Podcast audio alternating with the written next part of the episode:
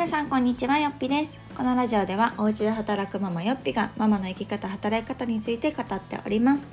えー、今回はですね企業の在宅ワークをする上で大切なスキルについてお話をしようかなと思います、えー、今日このテーマを選んだ理由がですね私個人的な話なんですけど非常に嬉しいことがありまして。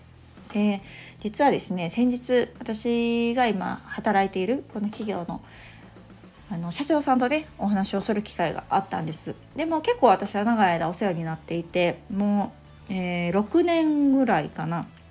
そうもうすぐ多分6年ぐらい経つんですけどあのまさかこんなに長い間お世話になると、まあ、別に思ってた思ってなかったわけじゃないですけど、まあ、当時私はこううん家で働く在宅ワークっていうものを始めたてだったので、まあ、こんなにも長いこと続けられるんだっていうところをこう想像すらもできなかった。ですねただまあ結果的にもう今約6年続いているっていうところであのその社長とねお話しする機会があって、まあ、あの今はこう私以外にもね在宅ワーカーの方が増えているんですよその企業も。ですごく社長自身のこう理解があって働くママの応援っていうものだったりとかこうママができるだけこう家庭と仕事を両立しやすいようにっていうのをすごくこう積極的に考えてくださる方なのであの、まあ、今は私以外にも在宅ワーカー増えてるしあ在宅ワーカーがいてもというか、まあ、家で働いててもしっかり仕事ができるんだよっていうところがなんか割と証明できてる会社なんじゃないかなっていうふうに感じています。がその社長との話の中でね当時その6年前ですよであの今ほど今ほどというかもう今みたいに全然在宅ワークっていうことすら浸透してないでコロナももちろんまだなってなかったのでその企業が在宅ワーカーを雇うっていうその発想自体がねあのめちゃくちゃ珍しかったと思います。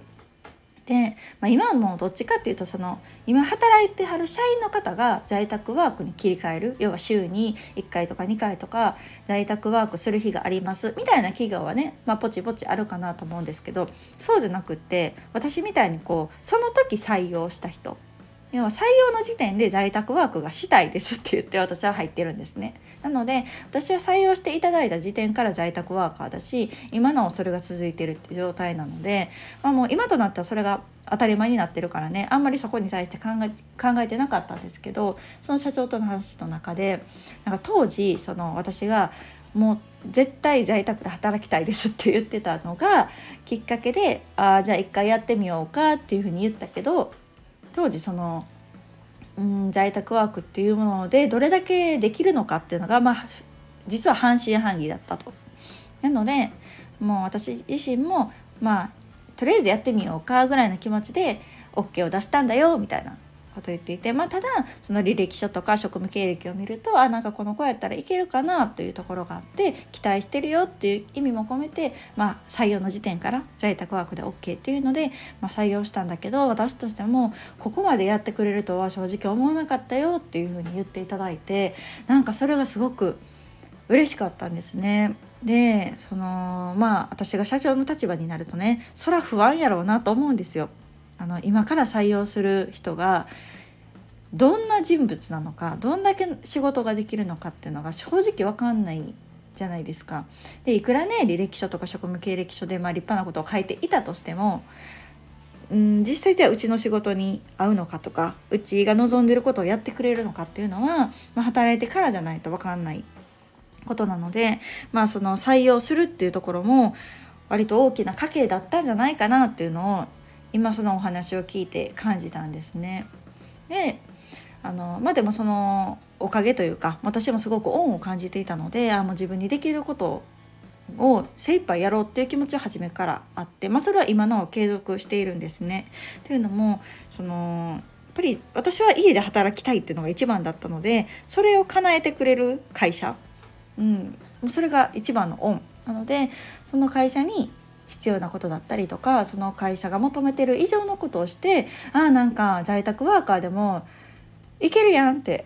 在宅ワーカーでもしっかり仕事してくれてるからっていうのが思ってほしかったっていうのがあったので私はそれを結構こう大事にしてきたんですね。期待される以上のことを返そうと思ってたしもう自分にできる限りの貢献をしよう。それが今のこの在宅で働くっていう私が理想としている働き方を守る術だなとも思ってました。でそれををきちんとこう今6年経ってもこう評価をしていただいているってところが本当に嬉しくてですねで今私以外の方も在宅ワーカーが増えているのはその私がねよっぴちゃんが実績というか、まあ、ある意味私に社長にねあの在宅ワーカーでも家で働いててもちゃんと仕事はできるし結果を出せるっていうのを証明してくれたから私は今その、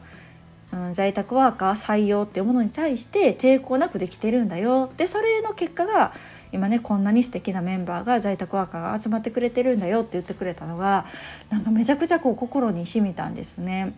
でもちろんね私以外の在宅ワーカーの方もすごく優秀な方が多くってねあなんかすごいなと思うことも私も多々あって勉強させてもらってるしこう心強いんですよねあ同じような在宅ワーカーがいるって思うとすごくこう頼もしいなという気持ちもあるんですけどそのきっかけを作ってくれたって言ってもらえたことが本当にこうなんかこう感慨深かったですね。であの私自身がすごく感じるのは在宅ワーカーって言ってもねそのフリーランスは、まあ、もちろんね自分でこう出来高というか何て言うんだろう、まあ、自分で仕事を取っていくし自分の仕事の見返りというか、まあ、それに合った報酬をいただけるっていう、まあ、システムなんですけど企業っていうのは、まあ、在宅ワーカーを雇わなくてもいいわけですよ。まあ、別に普通に雇用したらいいじゃないですか。なのでそこであえて在宅ワーカーを雇うっていうところにあのすごく勇気を感じるしまあでも意味を感じるし、だからこそこっちは結果を出さないといけないなっていうのはすごく思うんですけど、まあ、私からしてもまあ時給でね今働いているので、まあ、そういう収入の得方、まあ、自分の好きなことをねフリーランスでしている分、まあ、ある程度このうん固定給がいただけるっていうのも私にとってはメリットではあるんですけれども、まあ、それ以外の交流だったりとかうん、まあ、会社規模のお仕事ができたりとかっていうのもすごくメリットになっているしそれが会社にとってもまあこう何て言うんだろうな雇用会社の正社員とか会社に出勤する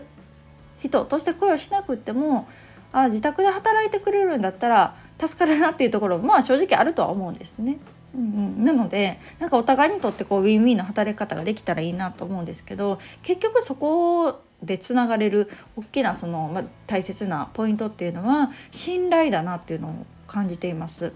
うん、なので、あの、まあ、別に私は見張られてるわけでもないので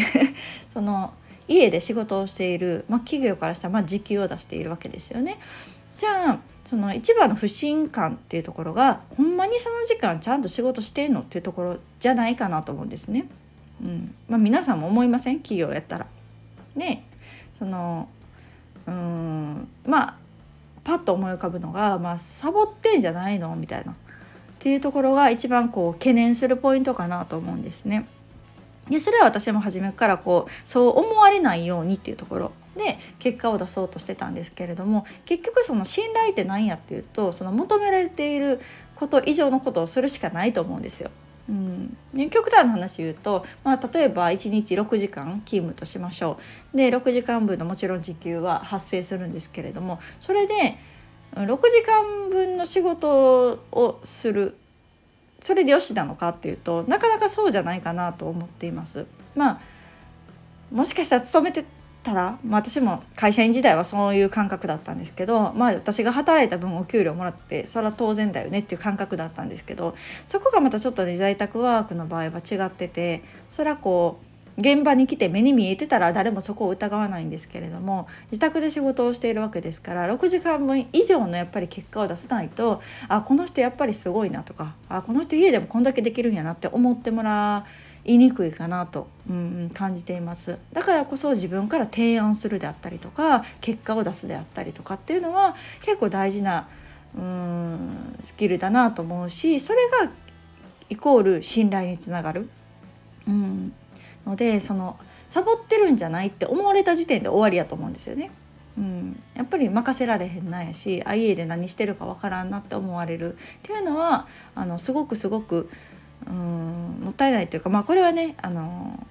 在宅勤務の方も同じやと思うんですよ。企業でお勤めされてて、まあ、この日は在宅勤務っていう方もまあ同じやと思うんですけど結局その見えない分どんな働き方を家でしてるか見えない分結果を出さないとそれが証明にならない。っていうところが結構大きいかなっていうふうに思います。で極端に言うと結果さえ出せばねあの会社はまあ満足というか、うんまあ、依頼主としては満足ですよね。だからこそ、うん、その結果を出すっていうところを結構こうコミットして